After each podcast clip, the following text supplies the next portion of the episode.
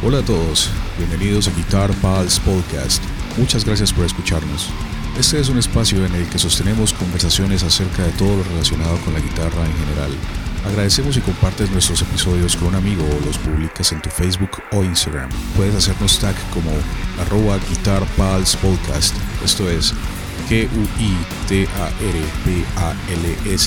P-O-D-C-A-S-T. También agradecemos si puedes dejarnos reviews. Recuerda que si tienes alguna pregunta que quieras que contestemos en los episodios, puedes escribirnos a infoguitarpals.gmail.com Esto es INF o g u i t a r p a l. En fin, vamos al episodio de esta semana. Guitar Pals Podcast. And now with you, Pipe, Michael, and Felipe. Hola a todos, bienvenidos al segundo episodio de Guitar Pals Podcast. El día de hoy tenemos a un integrante más del podcast, Pipe. Estamos con Felipe también desde Austra- Australia. Eh, yo estoy aquí en Cali. Pipe también aquí en Cali. Y um, bueno, ya estamos los tres. Pipe en el podcast pasado no pudo estar, pero ya se integró y, y bueno, le damos la bienvenida a Pipe. Muchas gracias. Muchas gracias a todos. El tema de hoy decidimos hacerlo acerca de esa eterna discusión sobre el RIC análogo y el RIC digital. Esos dos mundos que siempre, o en los últimos años sobre todo, se han estado como casi equilibrando en fuerza.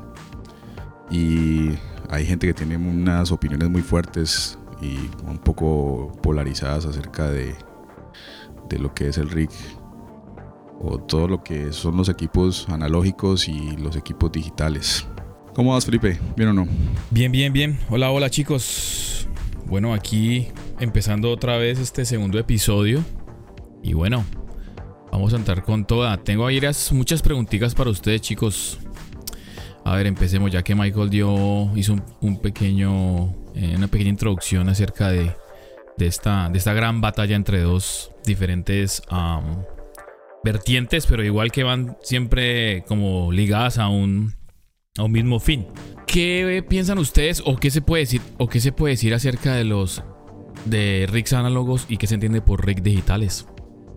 Pues RIG análogo y RIG digital, eh, como digital, lo dice, ¿no? Se rige por unos y ceros. Lo analógico, lo análogo es como un espectro eh, que ca- va hacia el infinito, pues hablando como más o menos de una definición como física sobre eso. Pero en cuanto al sonido, en cuanto a los equipos de guitarra, pues básicamente se refiere a los amplificadores que usan tubos o pedales que no son digitales. Entonces, pues obviamente lo, lo que se empezó a usar desde un principio fueron los, los equipos análogos. ¿sí? Los radios antes eran de tubos y los amplificadores, pues por supuesto. Y clásicamente los hemos conocido, ¿no? Las primeras bandas o los grupos que grababan, pues todo lo hacían con equipos analógicos, análogos, como lo quieran llamar.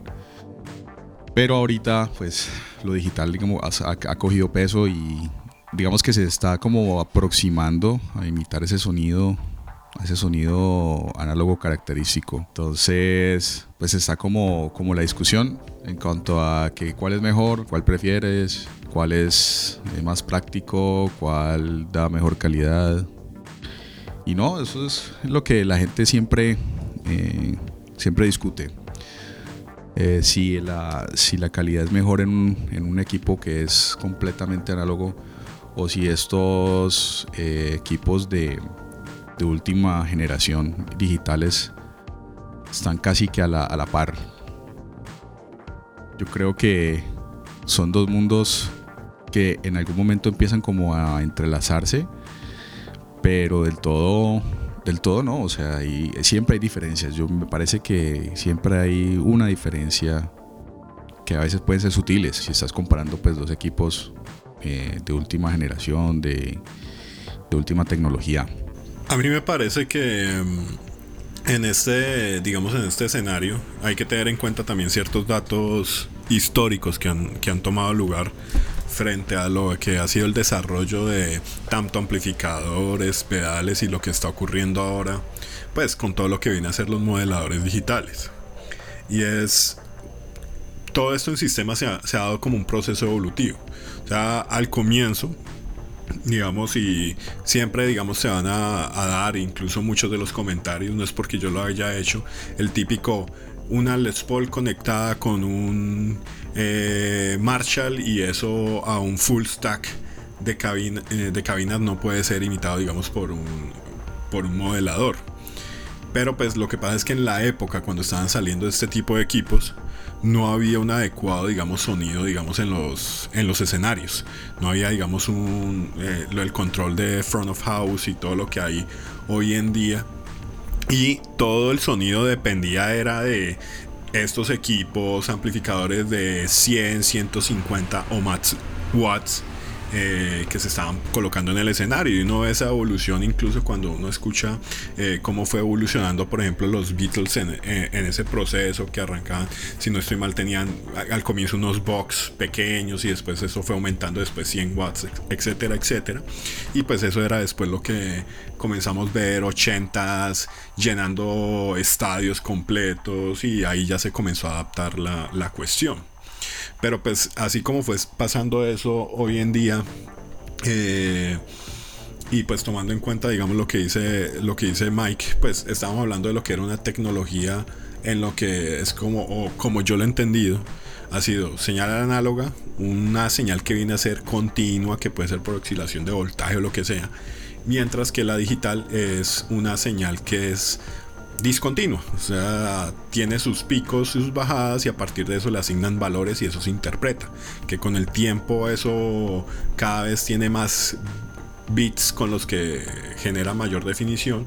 Y pues digamos que yo a, a la al mundo, digamos, por ejemplo, de los amplificadores análogos, yo llegué ya tarde en la vida. Yo arranqué y recuerdo, mi, primer rig era un, una, un amplificador de estudiante de esos de mala muerte. Marshall. Con una pedalera Zoom. No, no, ni siquiera era Marshall. O lo hubiera sido Marshall. un park de 45. No sé, ya ni, de esas cosas como no tengo nombre, soy chino. Eh, que me servía era para conectar lo que sea. Y después de ahí, de ese, es, escalé, no, pibi, hola. No, y después escalé a lo que era un 6 HD500. Ya fue mucho después que ya vine a conseguir eh, que un Marshall, que un Mesa. Eh, y de hecho, pues después hablamos de esa parte, digamos, de, de pronto la diferencia en sensación. Pero hoy en día la comodidad de decir, oiga, yo me siento en un computador, puedo meter una señal limpia y comenzar a hacer con lo que pudieran ser diferentes plugins o tener una pedalera que me puede, que puedo cargar digamos como, casi como si fuera una eh, maletica y llevarlo alrededor del mundo y tener un sonido muy fiel que para mi percepción hoy en día desde una audiencia no vas a escuchar la diferencia si es un digital eh, versus un, un análogo. Ahora también desde el punto de vista de Imagínense ustedes ir a, un gig en un barcito y aparecerse ustedes con un 4x12 con un, no sé, un Plexi o un Mesa Ugi de esos de 150 vatios. Un camión para transportar todo eso. Exacto, mientras que si te apareces, no sé.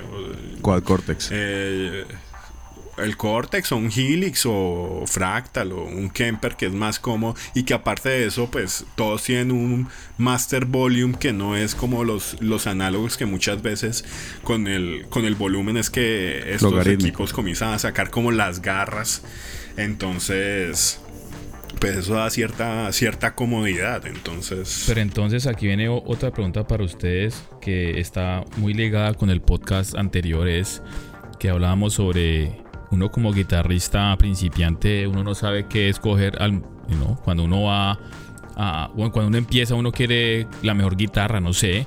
En este caso, ya pasando al otro, al otro estadio, es eh, ya tengo mi guitarra, ahora qué hago porque digamos los guitarristas de, ahora no tienen ese, tienen más áreas para abarcar en cuanto a sonido. A nosotros no nos tocó eso porque nosotros era guitarra, amplificador y el que tenía una pedalera pues era el, era el más del, del parche, ¿no? Pero ahorita, ahorita un chico compra una guitarra, compra un amplificador o en ese caso se hace la pregunta, ¿qué compro? ¿Amplificador o compro un computador para comprar un, eh, un plugin? ¿Ustedes qué piensan ahí? Pues mira que yo siempre he recomendado a las personas que me han preguntado al respecto de esa misma pregunta, yo siempre les recomiendo que empiecen por lo más conveniente. Lo más conveniente en este caso, hablando pues de, amplificadores o de este rig análogo, pues lo más conveniente es lo digital porque ahorita hay muchos plugins. Plugins entiéndanse pues por programas, software emula amplificadores eh, reales y que son muy buenos. Me parece que son de tan buena calidad que incluso hay discos, hay, hay, guitarristas famosos que, y grupos famosos pues, de rock o metal y que han producido sus, sus álbumes o sus canciones con, con plugins. Por ejemplo, el último álbum de Joe Satriani, eh, completamente hecho con plugin. Entonces, bueno, no sé si en la, en la mezcla habrán incluido otros elementos análogos, bueno, no sé. Pero lo que entiendo es que el álbum completamente fue hecho en plugin. Entonces, pues eh, eso demuestra que, que, hay una conveniencia a la hora de, de hablar de precios, de espacio, ¿sí? tener un half stack en, la, en el apartamento y eh, es, o sea, no es práctico no es práctico. Lo digo porque yo tengo uno, yo vivo en un apartamento y, la verdad es que es muy complicado con cuestión del volumen. Entonces sentarse en un computador, conectar tu guitarra a una interfaz de audio pequeñita y ya, estás listo en un minuto. Si tienes un amplificador real de tubos, tienes que esperar a que caliente, conectar un montón de cables entonces, si estás empezando a tocar guitarra, estás aprendiendo, yo creo que el, escenario más conveniente en el que puedas tener una buena calidad de sonido, en la que puedas tener eh, algo práctico, algo rápido, es tener un, equipo completamente digital, en este caso un plugin, una interfaz de audio, un computador, un par de parlantes o unos cascos y un plugin para si estás empezando si estás practicando, estás... Incluso yo el 80-90% del tiempo que hago mi práctica aquí en la casa o que estoy haciendo jam, el 80-90% de las veces estoy desconectado con, a mi computador con un plugin. You are listening to the Guitar Pals podcast. Ok, um, vos tocaste algo muy importante ahora que, que, que igual uno siendo o guitarrista o empírico o más mezclado como en este medio es que uno siempre tiene como punto de referencia a alguien, ¿no? Puede ser un baterista o un guitarrista. En este caso hemos hablado en los dos podcasts, siempre hemos tomado como referencia a Joe Satriani, no porque sea el único que hay, sino que es como, como un punto de referencia importante pues para demasiados guitarristas. Entonces viene una pregunta muy importante y es, ¿ustedes creen que los guitarristas grandes tienen algún pensamiento o ellos tienen alguna opinión acerca de, del uso de los rigs digitales, porque igual ellos son parte de la historia y de la evolución tanto de lo análogo hacia lo, hacia lo digital y ahora a veces el digital quiere tornarse análogo. ¿Ustedes qué piensan sobre eso?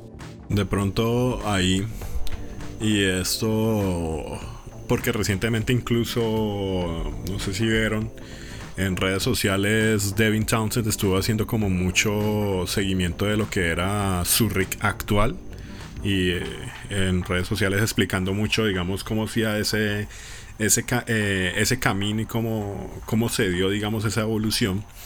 Eh, por ejemplo yo me familiaricé con Devin Townsend inicialmente fue con Strapping Young Lad. A pesar de que él ya había digamos tenido un rol como cantante con Steve Vai eh, a mí me vino fue a, a fue cuando escuché primera vez Strapping Yolad y eso que cuando lo vine a escuchar ya estaba digamos en lo que vendría a ser los últimos años de esa conformación. Y en esa época que era él, utilizaba eh, digamos que arrancaban digamos con una mezcla entre lo análogo y digital. O sea utilizaba eh, Mesa Boogie utilizaba Dual Rectifier y estiletos en vivo ambos eh, y después a eso le fue agregando lo que fue AxeFX y otras cosas. Pero cuando vas a ver ya lo que él tiene hoy en día, él hace referencia son solamente a, modeladores. Eh, en su parte, digamos, eh, más ambiental o, digamos, y más avant por decirlo así, está utilizando es el, el Helix Floor. Y para lo que viene a ser ya sus bandas, digamos, más mainstream, viene a utilizar es solamente AXFX dentro de lo que viene a ser esa parte del, del procesamiento.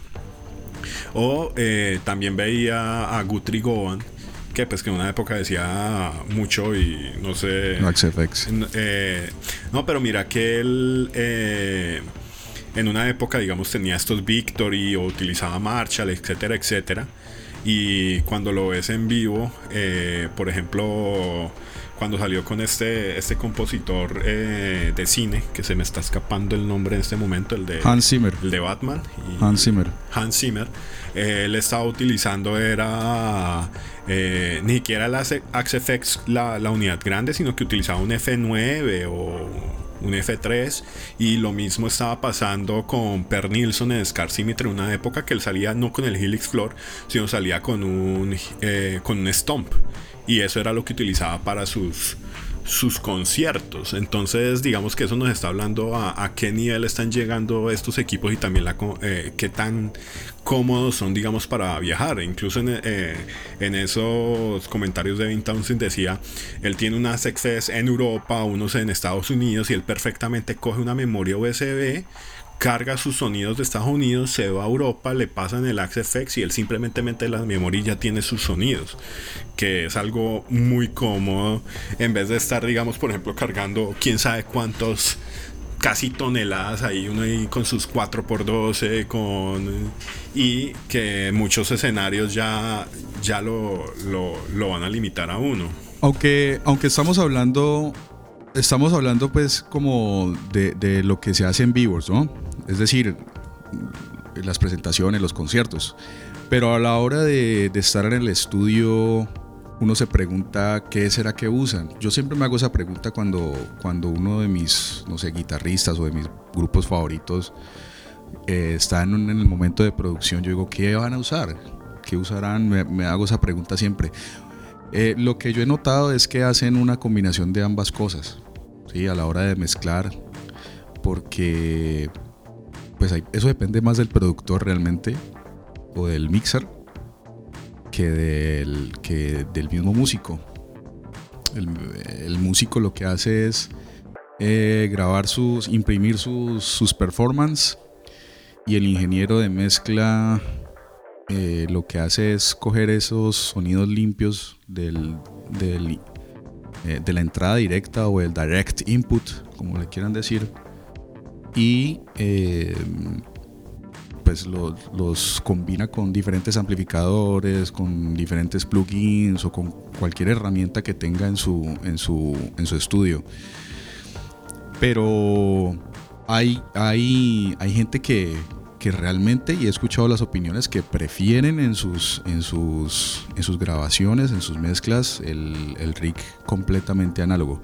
Un ejemplo es Gojira, siempre que escucho una entrevista de, estos, de estas personas, de Joe Duplantier, eh, él siempre nombra su amplificador, siempre habla de sus amplificadores y, de que los usa en sus, en sus mezclas. Entonces, también es eso, ¿no? La, conveniencia del rig análogo, perdón, del rig digital en, en, en vivo.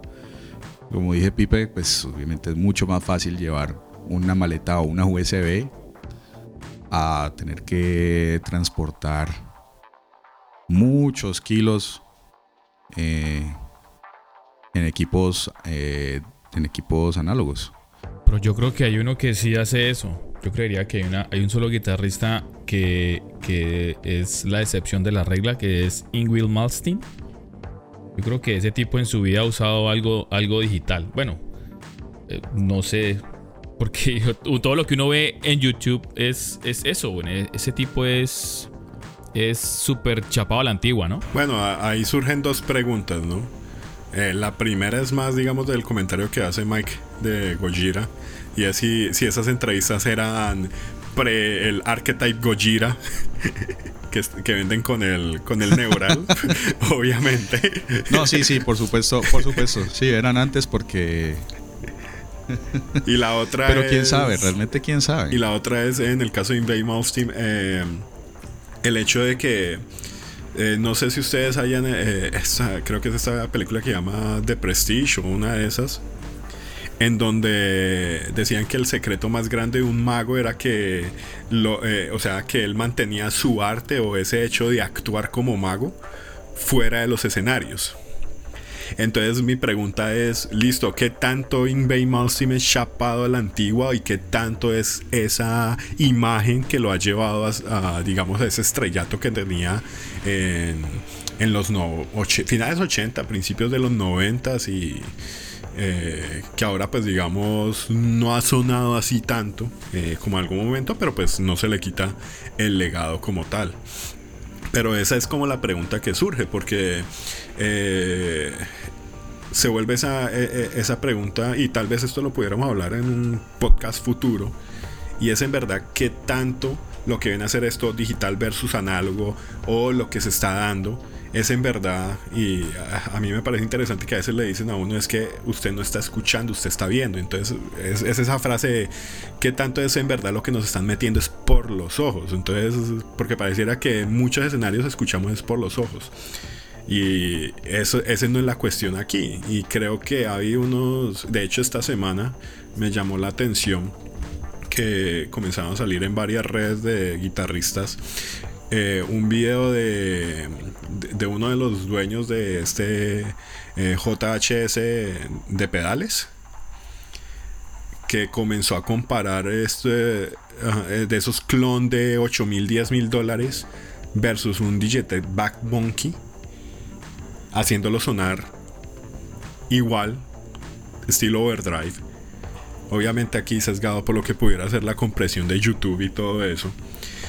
Pero se vuelve ese, punto, en verdad, dentro de los equipos que tenemos y eso, que tanto en verdad es que nos está funcionando, independiente que sea análogo o digital, versus qué tanto es que nos lo están metiendo por los ojos, en el sentido de artistas y eso. Es una de las preguntas eh, que, tenemos aquí y es que si la industria está usando de lo digital y hasta dónde llega nuestro límite para, para sentirnos que, ellos están presionando a los, a los, a los, a los músicos para que lo hagan, o sea, para que hagan la adquisición de todo lo que hay. Por ejemplo, yo tengo sagradamente domingos acá, es, es ver el, el canal de Hola porque pues, nos gusta ver pues lo que, el, lo que el tipo hace y lo que el tipo está siempre todo el, tipo, el, tiempo eh, informando. Pero Hola siempre está todo el tiempo con, nuevos, ah, nuevos equipos. Está todo el tiempo, bueno, el, tipo tiene pues sus guitarras y tiene su compañía. Y entonces en, basados en, en, ese punto, ¿ustedes creen que la industria está usando de, lo digital, de que, de que nosotros tengamos la opción de comprar algo y, y bueno, esto es hoy, mañana sale la versión número 2 y que comprar la versión número 3. ¿Ustedes creen que la industria está usando? Pues yo no pienso que, que, sea como abusar. Eh, me parece que es que para allá como que vamos todos, ¿no? O sea, todo apunta a que el futuro va a ser ese siempre. Entonces el mercado se está saturando de lo que primero los costos los amplificadores reales serios son muy muy costosos los envíos de esos aparatos son que lo diga Pipe los envíos de esos aparatos son una cosa muy muy bueno eso es terrible pues eh, transportar esos equipos que son tan pesados tan grandes pues transportarlos se quedan en la casa y Es un cuarto privado, como dicen. Sí, no, pero me refiero a que cuando los compras y que te llegue a la casa, sí, o sea, es, eso es complicado. Eh, y sobre todo si vives en un país donde no tienes como esa facilidad de adquirir esos equipos, como en el de nosotros, aquí en Colombia. pues es complicado no mandar a traer un, aparato de estos que venga desde los Estados Unidos, pues, pues es bien complicado. No, y los impuestos, una cosa los loca. impuestos, o sea, y cada vez los equipos salen más costosos. No sé, por ahí estuve hablando con un con un eh, vendedor de una tienda, una tienda que queda en los Países Bajos, y le pregunté acerca de este nuevo amplificador de Meshuga no sé si lo han, visto por ahí el, el, el, de Fortin. El nuevo Fortin Meshuga. Es, una, es un aparato que cuesta más de 5 mil dólares. 5 mil euros, perdón. Entonces, cada vez yo pienso que esto se está convirtiendo como en, equipos que, que, se van a volver reliquias costosas y, que el mercado apunta es que... Eh, todo va a ser eh, digital en algún momento y que los amplificadores reales van a tender a desaparecer. Pensaría yo primero por los costos, segundo por los componentes, los tubos. Eh, y que después es mucho más fácil tú gastar, no sé, 30 dólares, eh, a veces pues más, en un, en plugin o incluso o comprar una, unidad, como decía Pipe, un, un Kemper o un o un Helix Fluor que cuesta, diría que hasta menos de la mitad de, un cabezote de estos, pero que puedes llevar en una maleta tranquilamente a todo lado. No, pero mira que ahora con los cambios que están ocurriendo y sobre todo post pandemia, eh, sea un Helix, un Kemper, un AxeFX, incluso llegan a, costar hoy en día más que algunos amplificadores eh, de tubos. Si tú comparas, por ejemplo, el precio de un Pibi y versus lo que viene a ser hoy en día lo que cuesta un Helix o la trepa de precio que hubo el del, Quad Cortex, eh, entre los que lo compraron antes de la pandemia y después de la pandemia o sea esa trepada de los precios fue una cosa abismal entonces eh, están demasiado costosos mira que para darles así precios, precios así alocados, un Kemper aquí en Australia está costando 3.600 mm, dólares. Sí, se han subido. Comparado con lo que pues, con lo, con lo, sí, con lo que vale el amplificador que vos acabaste de hablar, el, el de Meshuga, el de Fortin. El amplificador no, es, es un cabezote. Sí, el amplificador. Está sold porque, porque fue una edición limitada. Un Kemper, un Kemper es demasiado costoso. Es demasiado costoso. Obviamente, pues vas a tener una calidad brutal. Sí, eh, lo que pasa es que, bueno, el, Kemper es un aparato. Es un aparato que se diferencia de, los demás.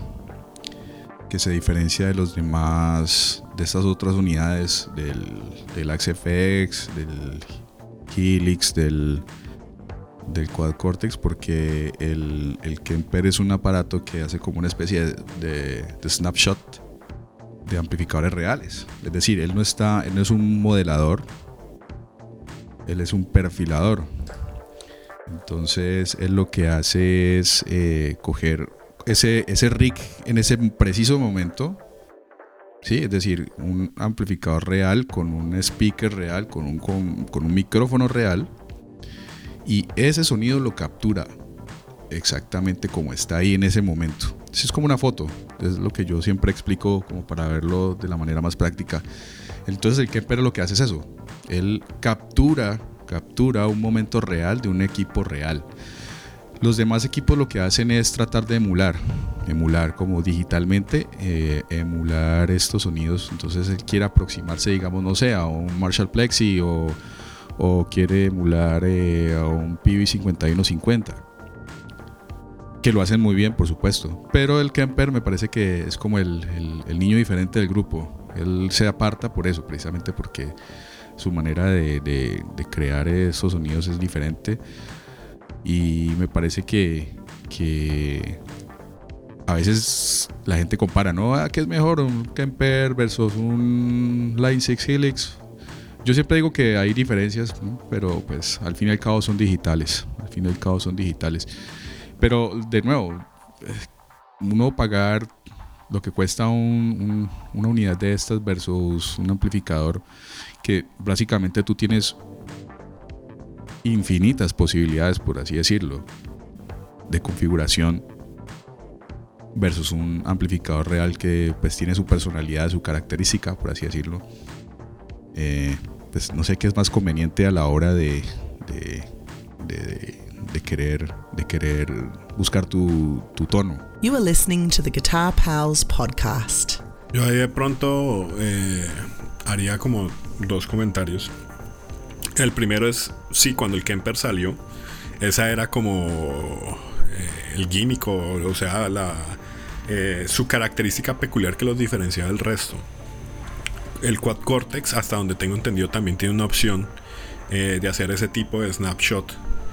Y ahorita están saliendo nuevas opciones que son más baratas. Ahorita último están hablando mucho de este, el, Tonex, eh, con esa función de también hacer ese, esa captura, digamos, de lo que vendría a ser sonido. Y estamos hablando ya de un producto que está alrededor de, bueno, si yo busco en River, alrededor de los 400 dólares.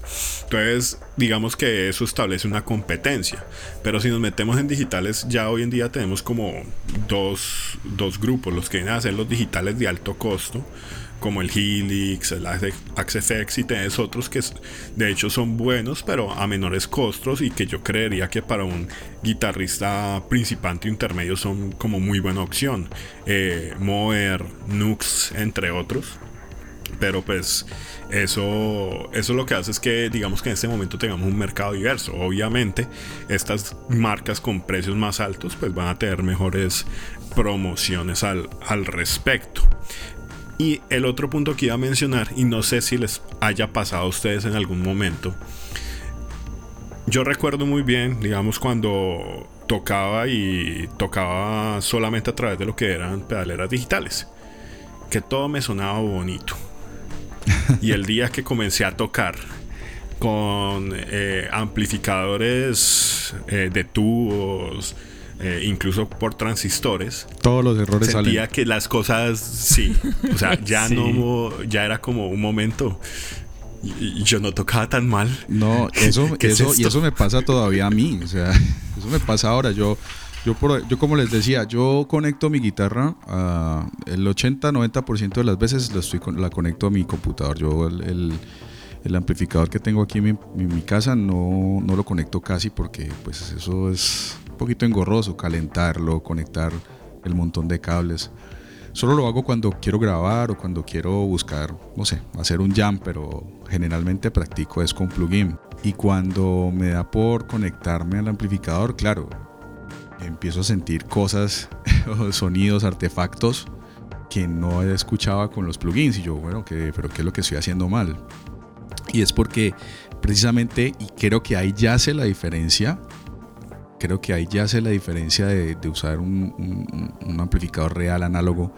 Y es que el sonido es muy tiene mucha información tiene mucho hay frecuencias que no puedes escuchar o que no escuchas muy bien con, un rig digital pero que a la hora de conectar un amplificador real con un speaker eh, real eh, lo vas a sentir entonces suena muy diferente. A mí me parece que suena muy diferente. Y es más, como estoy tan acostumbrado a, conectarme a plugins eh, y cuando eventualmente decido conectarme al, a, mi amplificador y a mis pedales, siento ese contraste inmediato. Es decir, siento, siento, incluso teniendo un plugin que emule el mismo amplificador que yo tengo, eh, siento esa diferencia abismal. Para mis oídos es así, yo lo siento así, yo siento una diferencia que no puedo, ni siquiera la puedo explicar en palabras, pero sí siento. Pero es sonido o es sensación. Ah, yo diría que es como un poco de las dos, pero más hacia la parte de la sensación, el feel, ¿no? Ese, esa sensación que tienes, porque es que el sonido ah, tiene, me parece a mí que, que tiene como más, más información, más más características de lo que tú puedes hacer con un plugin o con, o con, un, o con un aparato de estos digital. Entonces yo sí siento, yo personalmente siento la diferencia. Eh, y cuando me conecto a mi amplificador de verdad real, se siente, pero el sonido también es diferente, me parece que es diferente, es más, se, siente mejor, se siente mejor, para mis oídos se siente mucho mejor. ¿Vos crees que eso pasa porque, porque somos de la, de la vieja escuela de, entre comillas, de haber empezado con, con, con, con la parte análoga? Porque si uno le habla de este tema a alguien que, que, que, esté usando solo digital, no lo va a entender. Porque va, va a decir, bueno, yo para qué voy a, a usar un, un, rig análogo si, si básicamente la perfección de un, de un digital, valga la redundancia, me está dando todo perfecto. Entonces yo, o sea, tratar de explicarle las sensaciones que vos tenés y que vienen de, de del momento en que estás usando tu amplificador a alguien que está usando solo digital queda como, como muy complicado. Lo, lo entiendo porque, porque sé de que estás, sé de la sensación que vos tenés. Porque eso, o sea, eh, conectar un digital, luego irse para su, para su, su, cabina y está saltando, queda uno como que. Mmm, como la duda de que o digital o análogo. Pero pues no sé si ustedes tienen como esa sensación de que explicarle esto a alguien que está enfocado a la parte digital es, es complicado, ¿no? Yo creo que depende del objetivo, en, gran parte. Eh, y, y, por qué lo digo así? Eh, como mencionaba temprano Mike, eh, hoy en día ya están surgiendo muchos discos que son grabados solos con plugins, solo con Axe FX, solo con Kemper. Eh, cuando vas a escuchar nuevamente, pues si estamos hablando de producciones más modernas, pues estamos hablando de producciones eh, en donde el sonido viene a estar mucho más, digamos, ha sido más manipulado en el sentido de que ha sido preparado. Y de hecho muchos de los plugins que venden buscan es eso, es que sea un plugin directo, tú te metes, lo colocas en el eh, en tu DO y ya digamos tiene digamos un cierto, cierto tipo de no sé si ecualización o algo de compresión que hace que casi que esté listo para que tú puedas comenzar a hacer grabar y ya se vuelve manejar eh, frecuencias para que pues quede bien en la mezcla. Incluso por eso te comienza a dar incluso dentro del mismo plugin diferentes perfiles para lo que quieras hacer eh, como dando esa comodidad. Entonces, si el objetivo es más que todo pensando en lo que viene a ser como crear música, esto lo que está dando es versatilidad. Pero eh, lo que pasa con los equipos análogos, como dice Mike, es más información, tiene como más, digamos, al momento de hacerlo, tiene una sensación diferente y de hecho modifica la forma a veces como uno toca, pero esto al final, al cabo, eh, ¿qué tanto se va a transmitir en vivo? O qué tanto afecta. Porque yo pensaría que la audiencia, si uno está en un concierto y es una banda que a uno le gusta, a, uno le, no, no, va a notar tanto esa diferencia. Pero si uno es el que está tocando, ¿qué tanto se pudiera estar influenciando la manera en que estás tocando, tu presentación y, y todo, digamos, el feeling que después vas a transmitir a, esa audiencia. Entonces yo pienso que tiene que ver más por ese lado cómo se está dando, digamos, ese tipo de relación. Y es entre el instrumento, los equipos, digamos, que esté utilizando, sea amplificador, cabina, versus lo que pudiera eso eh, representar en lo que viene a ser el momento del, performance en vivo. Porque ya también muchas bandas van a Axe FX y eh, uno también escucha eh, mezclas muy buenas. Entonces se vuelve como, como esa cuestión. Sí, por supuesto. Yo pienso que en vivo no se nota la diferencia, absolutamente. No, no se nota porque por muchos factores. Porque estás viendo a tu grupo, porque hay otros instrumentos eh, involucrados, porque hay gente gritando. Bueno, por muchos factores eso es imperceptible, diría yo si estamos hablando de, equipos de, última generación y de alta tecnología versus amplificadores reales.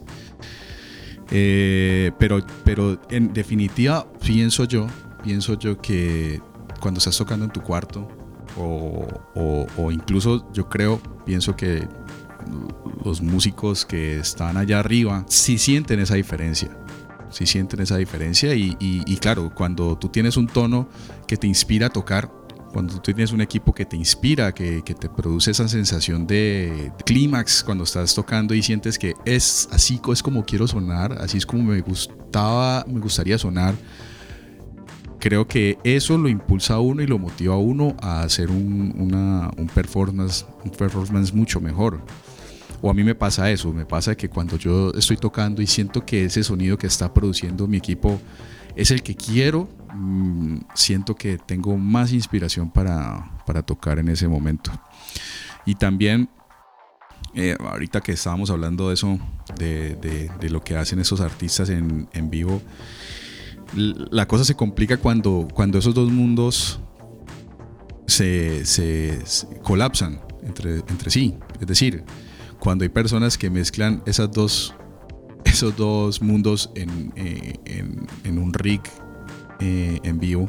Es decir, tienen un amplificador real o dos amplificadores reales y además dos amplificadores digitales juntos, mezclados. y que eso lo hemos visto. Y eso lo hacen muchos.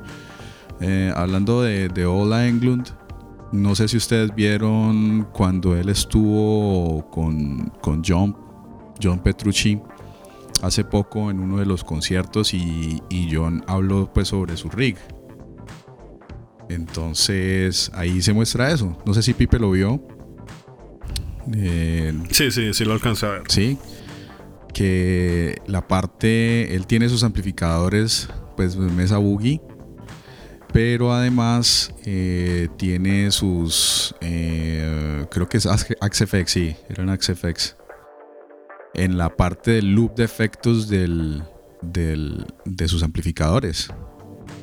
Y me llamó mucho la atención que yo imaginaba pues que iba a tener un, un, speaker 4x12 y realmente usa un solo speaker. Usa un solo speaker. Creo que así lo vi, no, no sé si me equivoqué. Eh, él creo que lo mencionó, él mencionó que tenía por ahí atrás un, un 1x12 como en una cabina de isolación eh, aislada y es de donde sacaba el, audio. Aunque esa es una práctica de hecho común. Eso viene desde los, los 80s y uno veía todas esas imágenes ahí con las cabinas de Marshall. Y después por ahí atrás, ¿no? Es un... Esa época era Rivera o eso y, y era una, una cabina de isolación ahí con una cosita chiquita y ese era el audio que salía. Entonces... Ahí se vuelve el show. ¿Saben dónde yo vi eso? Yo vi eso en, en Perth cuando vino Ingwill Mastin este, este señor en el toque era en el, en el stage, era una pared llena de cabinas Marshall, toda. Y todos dijimos, no, aquí nos vamos a morir. Vamos a morir porque ese man va a aprender eso y nos vamos a ir al, al, al, espacio. El tipo yo decía, pero ¿cómo conectan todo eso? Muy seguramente están vacías esas cabinas. Y estaban vacías porque cuando nos dimos, cuando el tipo, bueno, hizo su show y todo, él, él se fue, se despidió, me prendieron todas las luces y se veía que eran unos paneles que se colocaban y se ensamblaban un, uno, con el otro. Obviamente tenía, tenía toda, o sea, su, su pedalera, obviamente, y tenía todas las, sus líneas estaban en una, me imagino yo, con lo que explicó Pipe, te, tenía su, su, su, su ampleto por ahí atrás y su ingeniero de sonido que que parecía más el que le recogía los pics. Porque el tipo era corriendo para el tipo, yo tengo en mi casa como unos 10 picks de, de él. Era porque él tiene esa, esa, esa, esa manía de lanzar picks. Entonces decía, este man cuando, le, cuando está pendiente del, del, del, sonido como tal, no, el tipo era corriendo y le pedía, tráeme picks, tráeme picks, porque necesito más picks para mi show. Entonces, pero bueno, al final el tipo lo que tiene es un, un esqueleto lleno de, de puros, de puras, de puros cabezotes Marshall. Y, y, yo, la verdad, yo sí esperaba que, nos, que el tipo apenas hiciera un riff, no fuéramos todos así como en la película de Back to the Future, para atrás, así, cuando McFly colocó el amplificador del, del Doc, así, y no. Tengo dos preguntas más. ¿Qué piensan ustedes sobre los grandes músicos siendo parte o invirtiendo en la, en la industria digital? Pues que esa es la forma en que ahora se está ganando plata en la industria, honestamente. O sea, ya, ya digamos lo que vienen a ser los discos ya no es como, como antes. Y ya se volvió eso. O sea, que tu nombre esté al lado de un producto. Eh, eso es lo que va a vender y te va a dar tu, tu entrada. O sea, tengo entendido que ya los tours tampoco están dando lo que deberían dar y el merchandising que era lo que era como lo fuerte, ya con lo que están cobrando incluso en los escenarios, tampoco. Entonces, entonces el escenario se volvió se volvió ese tipo de, productos y en los que les va muy bien pues tendrán guitarras Signature, amplificadores Signature y eso, pero eh, la forma más cómoda es tu nombre pegado a un plugin que es mucho más cómodo, que es de eh, que ya es independiente también de una producción, porque digamos si vas a decir una guitarra, eh, eso también viene en la cadena de producción donde sea que la hagan, distribución y eso te va a llegar un porcentaje. Mientras que un plugin es más fácil y desde que esté en la internet ahí va a estar. Y si se lo consiguen legal, pues te va a llegar tu porción del negocio o acorde pues a lo que a lo que pagues y ahora hay que mencionar que los plugins también han subido de precio yo recuerdo cuando eran que 30 que 40 dólares y ahorita uno va a un plugin y no baja de 100 You are listening to the Guitar Pals podcast. Sí, tal cual. Eh, claro, lo que pasa es que lo que, lo que dice Pipe es completamente cierto. Eh, ahora el mercado ha cambiado drásticamente. Es decir, ya hacer dinero de los conciertos o de la venta de, discos es prácticamente nulo. Primero porque a esas bandas les cuesta muchísimo dinero eh, salir de tour. Los impuestos, todo lo que, lo que cuesta moverse en el mundo les sale muy costoso y prácticamente las, los, las ganancias son muy pocas. Eh, segundo, pues con todas las plataformas de streaming, pues yo prefiero pues, la mayoría de las veces de escuchar mi música por, una de estas plataformas que comprar el CD. Antes lo hacía. Yo tengo mi colección de discos, eh, de CDs, pero, pero pues ahorita ya teniendo a la mano descargar un álbum en 5 segundos. Pues prefiero eso a que ponerme a comprar, que esperar a que me llegue y esas cosas. Entonces, los músicos ahora tienen que buscar otras maneras de cómo, de cómo hacer dinero. Lo otro que se vive también es cierto, el, merchandising, eh, he visto ejemplos donde les cobran casi el 50% de impuestos en la venta de... Es decir, tú vendes una camiseta en un, en un, en un, eh, en un venue, pues en, un lugar donde hiciste tu concierto. Si la camiseta te la vendes en 50 dólares, los del venue se, se, se llevan la mitad. O sea, se llevan casi 25 dólares. O sea, ¿dónde vas a hacer plata así? Entonces a los músicos pues les toca buscar otras maneras. Y sobre todo, y estamos hablando, pues estamos hablando de rock metal, no, estamos hablando de otros géneros. No, sé cómo será en esos otros ambientes, pero en cuanto a metal, que es un, es un mercado difícil, que no es fácil, pues les toca buscar otras maneras. Entonces, plugins, clases. La última vez cuando vino Joe Satriani, yo hice el meet and greet y cuando se acabó el, el, el, performance de él, me acerqué a la tienda que tienen ahí instalada para comprar una camiseta del tipo y la camiseta no bajaba de 80 dólares. Decía, pero ¿por qué va a pagar 80 dólares por una camiseta si acaba de pagar 200 por un por una por un por un tiquete?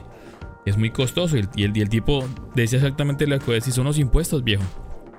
Esta, esta, camiseta te costar 40 lucas, pues tenemos que cobrarte el doble porque porque hay que, hay que pagar esto y lo otro. Y decía, pues es muy costoso, una camiseta sencilla, 80 dólares. De la época, ¿no? Está, está mucho más caras. No, imagínate eso al cambio del dólar, porque es que hablar de una camisa de 80 dólares, estás hablando que en peso colombiano estás pagando más de 400 mil pesos por una camisa. No, y ahorita que están haciendo esto, por ejemplo, creo que era Sad Wild, ah, y eso también lo hace Kiss y ahorita Dave Mustaine que sacan y tocan una guitarra en vivo y después apenas termina el concierto a la venta. Y eso también, por mucha plata. Increíble, increíble cómo se mueve el dinero. bueno, mejores ideas para rigs análogos y digitales para todos los que nos están escuchando ahora. ¿Qué consejos ustedes les pueden dar a ellos acerca de estas dos, estos dos grupos Pipe habló de algo que yo quería también comentar en este momento y es que ahorita eh, están saliendo cosas ya como listas para consumir. Eh, ¿A qué me refiero? Por ejemplo, hay, un, hay, hay plugins que ya vienen listos para que tú toques. No tienes que mover casi que nada. No tienes que mover ecualizaciones, no tienes que mover porque hay los plugins generalmente tienen eh, esa simulación pues de un cabezote, una cabina, unos micrófonos y unos pedales, ¿cierto? Y tú pues tienes una cantidad enorme de, opciones en las que puedes configurar la distancia del micrófono, el tipo de micrófono, el, eje del micrófono, mejor dicho, muchas cosas. Que eso al final pues se convierte en o sea, como un dolor de cabeza porque tienes muchas posibilidades y, te enredas. Entonces hay gente que está sacando plugins que ya están listos, o sea, que no les tienes que mover nada. Tienen un tono, una característica y ese es, y simplemente hay un botón que te dice cuánta ganancia quieres y cuánto volumen y se acabó. No tienes que mover más. Me parece que esa es una muy buena opción para alguien que está empezando eh, y que no quiere enredarse tratando de mover todo este poco de, opciones y de botones. Eh, eh, la otra vez hablaba con, un amigo que es guitarrista, pues bueno, él lleva, él lleva cierto tiempo tocando, pero eh, hace poquito empezó con lo de los plugins. De hecho, mi recomendación fue esa para él. Y él me decía, yo no me, a mí no me gusta conectarme a un plugin porque eso tiene muchas cosas para mover y yo no entiendo nada de eso. Entonces él ya no, no, toca con su plugin, sino que se conecta a su amplificador. Y es por eso, porque hay personas que se les complica tener tantas opciones. Entonces ahorita vienen plugins que vienen listos ya. En el caso de este productor famoso Jens Bogdan, él ahorita está se está metiendo como en este mundo del software también. Ha sacado varios plugins, tiene muchas IRs, tiene ahora también un plugin de batería muy bueno. Y, lo que he notado es la filosofía de él es esa, que todo venga listo, que todo venga ya servido para que lo consumas. Yo pensaría que si estás empezando a tocar guitarra, y la opción más costo efectiva es, es esa. Pienso yo, pienso yo, para iniciar. Bueno, ahí yo contrastaría un poquito de lo que dices. Y es nuevamente dependiendo de tu objetivo. O sea, si te están metiendo a decir guitarra, pero más en el sentido de eh, composición, o sea, tu objetivo es componer, los plugins se vuelven una excelente opción. E incluso no simplemente el hecho de decir tengo algo listo, sino es el hecho de que tenés el acceso a plugins de otros instrumentos que probablemente no vas a tocar. Por ejemplo, una batería o estos plugins de bajo que complementariamente ayudan bastante. Si el objetivo de decir al comienzo no es que sea voy a, grabar, sino es más como quiero aprender mi instrumento, a manejarlo bien, pues ahí la cuestión ni siquiera es, es, coger cosas que sean buenas, tampoco que sean necesariamente caras, obviamente, porque estamos hablando de un escenario eh, principiante, pero que tampoco te, te vaya a desalentar en el proceso. O sea, doy el ejemplo. Si es, por ejemplo, una guitarra, por ejemplo, para un principiante, no le va a recomendar una eh, guitarra con un Floyd Rose, un puente flotante, porque la solo afinada ya es un proceso que implica tener una, experiencia. Y, lo digo que a mí me encanta el Floyd Rose. A mí no. Eh, no, a mí me encanta. Y, igual que, vos, también tengo el Evertune y lo, y lo adoro. Eh, pero pues eh, eso requiere un tiempo, o sea, ya una vez lo tenés listo, listo, quedó cuadrado. Pero pues para un principiante colocarle un, puente fijo, por ejemplo, con un buen clavijero, obviamente que no se le vaya a desafinar cada vez que toca tres acordes, pues es una cosa importante. Pero también la comodidad. Entonces yo eh, hoy en día, digamos, ya surgen opciones que han sacado que es que el Spark Mini, el Boss Air, y entonces eso es un aparato que de tamaño es cómodo, muchos ya vienen wireless, eh, se puede utilizar con pilas, se puede utilizar con conectado a la pared, con muy buen sonido. Eh, y que te da, o sea, los sonidos que salen de esos aparatos son envidiables comparados cuando yo arranqué con, con el Zoom con el amplificador chino sin marca. O sea, es, es, es, otro mundo, es una cosa completamente diferente. De hecho, yo, yo tengo y, lo conseguí fue también, digamos, por ese aspecto de comodidad, estos audífonos de voz, el WhatsApp Air. Y es un conector wireless y unos audífonos y yo le digo por el celular eh, qué sonido quiero o incluso cuando ya queda pregrabado simplemente conecto y ya. Y es así de cómodo y no estoy molestando absolutamente a nadie, digamos, si me da por tocar estando por ejemplo en un apartamento, que es tal vez la, la posición más frecuente.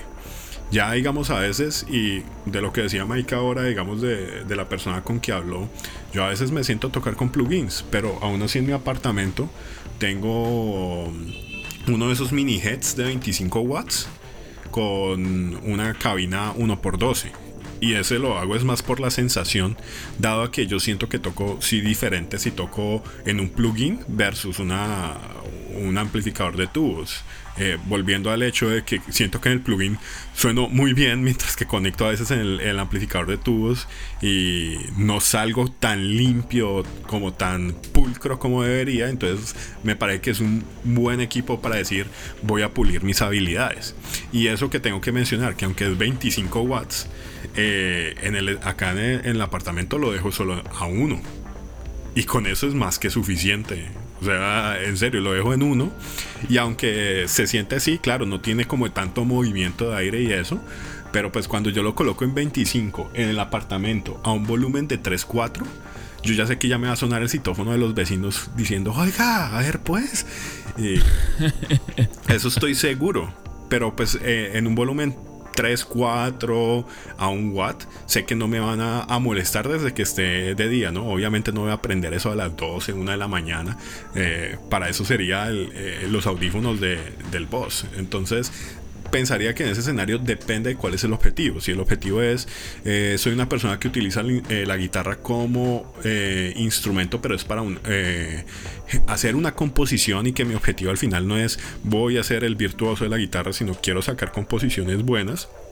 Los plugins son buena opción y pues con todo lo que sale por hoy en día con un laptop y unos buenos plugins y con tu interfase grabas un álbum porque ahí ya se vuelve la magia de cómo lo mezcles. Pero si el objetivo detrás de eso es que se incluya un performance eh, con una preparación para decir, listo, voy a salir en vivo en esto y ciertas cosas, eh, sí me parecería bueno tener eh, ciertos equipos, no necesariamente decir que sea análogo, pero que estén, digamos, orientados a esa, a esa función, a decir, listo, es que voy a tocar esto y que te sirva para pulir el arte que estás tratando de hacer. Sí, eh, es verdad, ¿no? También lo que eso, de hecho, lo nombrábamos, Felipe, no sé si te acordás en el, en el, podcast pasado, que cuando estás iniciando debes como buscar, mi recomendación era que debes buscar primero qué es lo que quieres hacer, para dónde quieres ir. Si quieres dedicarte a, a tocar en el cuarto, o si quieres dedicarte a componer, o si quieres dedicarte a hacer shows en vivo. ¿Qué estilo de música quieres tocar en tu guitarra? Entonces siempre ir, ir como preparado desde el principio y buscando esa dirección hacia dónde vas. Hay gente que no le interesa para nada tener un amplificador real porque su objetivo es simplemente tocar unos cuantos covers en, en el cuarto. O hay gente que mm, puristas, pues, que yo les digo puristas porque yo creo que uno debe, uno debe adaptarse a, a, lo que se está viviendo. Entonces hay gente que solo quiere amplificadores y solo habla de amplificadores reales y no le interesa nada lo de lo digital. Pero yo pienso que uno debe adaptarse a lo que se está viviendo y, y es indudable que lo, lo digital eh, está abarcando mucho espacio ahora. You are listening to the Guitar Pals podcast. Tanto que personas que hace unos 15, 20 años eh, estaban completamente acostumbradas a lo, a lo análogo, pues ahora lo hacen también digital. Entonces, creo que nos toca como adaptarnos a eso y no cerrarnos, no cerrarnos. hay discusiones de gente que defiende capa y espada los amplificadores y los pedales análogos y otros que defienden completamente los plugins y, y que y se forma pues como una discusión que no tiene sentido. Para mí es tener poder combinar esos dos mundos, poder saltar de uno al otro, estar a los dos a la vez, es, es, es la mejor opción. Para mí personalmente, lo digo porque pues relativamente muy recientemente pues he estado como, como entre, esos dos, entre esas dos eh, cosas. Que si me preguntas a mí personalmente qué te gusta, cómo te sientes mejor, la sensación, por supuesto, para mí es tocar en un, en un rig análogo. Con algunos pedales digitales, claro, por supuesto. Pero principalmente un amplificador real, para mí. Pero si me dices, no, eh, ¿qué prefieres a la hora de practicar? yo me conecto a mis plugins porque pues, es mucho más rápido, mucho más cómodo, mucho más práctico. Entonces, eh, es eso, tener, poder estar como en los dos mundos, moverse en los dos mundos, pero si estás empezando, estás empezando, pues yo pensaría que, las opciones más prácticas podrían ser esas. Un amplificador pequeño, ¿sí? de unos cuantos vatios, 15 vatios. Esos Spark, el Spark Mini que, del que habla Pipe, mm, no, lo, no, lo he tocado. Sí lo he, visto en, revisiones que han hecho, es muy bueno, tiene muy buena versatilidad. Y en cuanto al, al, a los cascos de POS, el, el, WhatsApp, creo que Pipe y yo lo tuvimos la oportunidad de probarlo antes de que saliera al mercado, ¿cierto? Eh, ahí estaba saliendo, ese, era el lanzamiento. Eso lo hicimos en el, en el NAM, tuvimos la oportunidad de estar en NAM en 2020 y en, el, en, el, en el boot de voz eh, estaba ahí y tuvimos la oportunidad, yo tuve la oportunidad de probarlo y me pareció fenomenal ese aparato, porque te da la sensación, te da la sensación de que estás tocando con un amplificador, con una cabina que la tienes al frente. Te da esa sensación como tridimensional de que tienes una cabina al frente y que si te mueves hacia, hacia un lado, pues el sonido se va a quedar fijo. Eh, no he vuelto a, tocar o a probarlo desde entonces, pero esa fue la sensación. Me pareció una, una opción muy conveniente para alguien como uno que vive en un apartamento o que tiene de pronto hijos o que de pronto está con insomnio y quiere tocar a las 2, 3 de la mañana. No sé, Pipe, vos, ¿cómo ha sido tu experiencia con ese aparato ya que lo nombramos? Ah, es, muy, muy útil. O sea, unos audífonos que tienen ya su conector inalámbrico y que puedes llevar a cualquier lado de manera cómoda, conectar la guitarra y puedes escucharte lo que estás haciendo con diferentes perfiles de tono. Obviamente no van a ser el super perfil, pero eso y con el eh, efecto de giroscopio es una muy buena herramienta para estudiar. O sea, muy buena herramienta para estudiar. O sea, puedes donde te dé la gana utilizarlo. Y lo otro es que como carga con o sea, es eh, carga vía, bueno, USB o este eh, USB-C. O sea, con el conector del celular lo puedes cargar. O sea, es muy versátil en ese sentido. Obviamente, no, no esperes que vaya a sonar como eh, la super pedalera o el, el super amplificador. Pero para el propósito que tiene, a mí me parece que es demasiado útil. Demasiado. Sí, sí, eso, eso fue lo que pensé cuando lo, cuando lo, pude probar. Me, me, gustó mucho. Me gustó mucho esa, esa, esa opción. Poder tocar sin molestar a nadie y tener ese, esa sensación de, de estar tocando con, al lado de un, de un parlante. No, y a mí yo aterrado ya yo tocando esa joda cuando volteo a ver al lado Andy James tocando eso. Ah, ¿te acordás? Sí, no, eh, estábamos ahí y Andy James haciendo fila detrás de nosotros. No, él estaba detrás mío. Tú estabas en el, eh, estabas a un lado, yo estaba en el otro y Andy James estaba al lado mío, atrás mío y yo estaba como estorbándole ahí. Cuando yo me volteo y lo veo, yo, uy, eh, permiso, me quito y me quité y él lo cogió.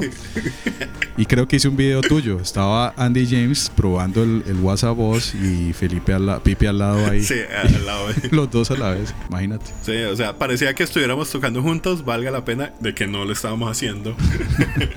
sí, sí, sí. Muy, muy, muy interesante. Bueno chicos, conclusiones para todos. ¿Qué conclusiones les podemos dar a, nuestros oyentes?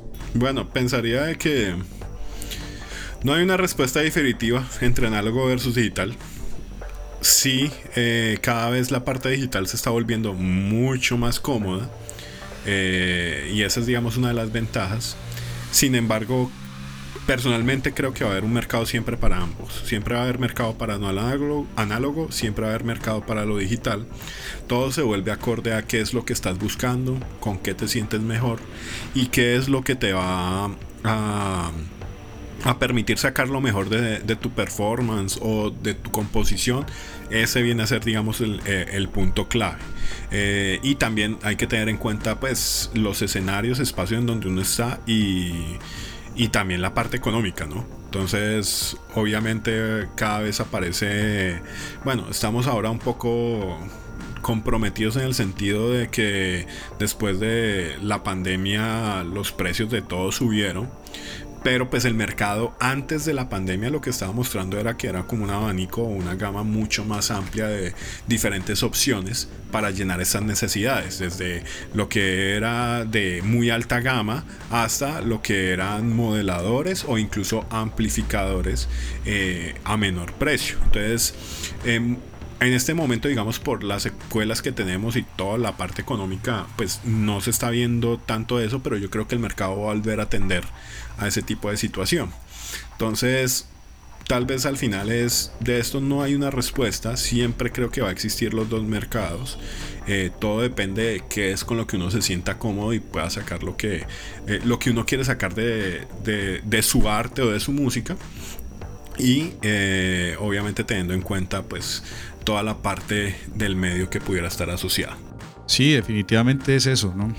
La, definitivamente es la, la comodidad, el presupuesto, el espacio, tu objetivo. Pues, yo creo que se resume en eso y no, no, creo que compararlo uno con lo otro en cuanto a qué es mejor sea conveniente porque al fin y al cabo son, son cosas diferentes pero que a la vez quieren llegar a lo mismo que es producir un sonido y, realmente la diferencia es muy, muy subjetiva. Es decir, cada quien siente lo que es mejor para sí mismo. Entonces, eso es, yo pienso que, el, camino, el camino va a, lo digital, pero pues mm, yo creo que también hay espacio para lo, para lo análogo y que siempre lo va a haber. Ahí de pronto el último comentario. Y es lo que dijiste de que son mundos que están cogidos de la mano. Y es que estos no son mundos que son excluyentes, ¿no? O sea, tú puedes mezclar lo análogo y lo digital. O sea, lo que sea cómodo, ¿no? Sí, sí, claro. Eh, lo que sea cómodo, básicamente. Bueno, muchas gracias por acompañarnos en este segundo episodio de Guitar Pals Podcast. Eh, soy Michael, Pipe y Felipe. Esperamos que nos escuchen en un próximo episodio. Muchas gracias a todos y que estén muy bien. Bueno, me despido. Chao Pipe, chao Felipe. Chao a todos. Chao, chao. Cuídense, adiós. Guitar Pals Podcast. Follow us on Instagram, YouTube, and Spotify.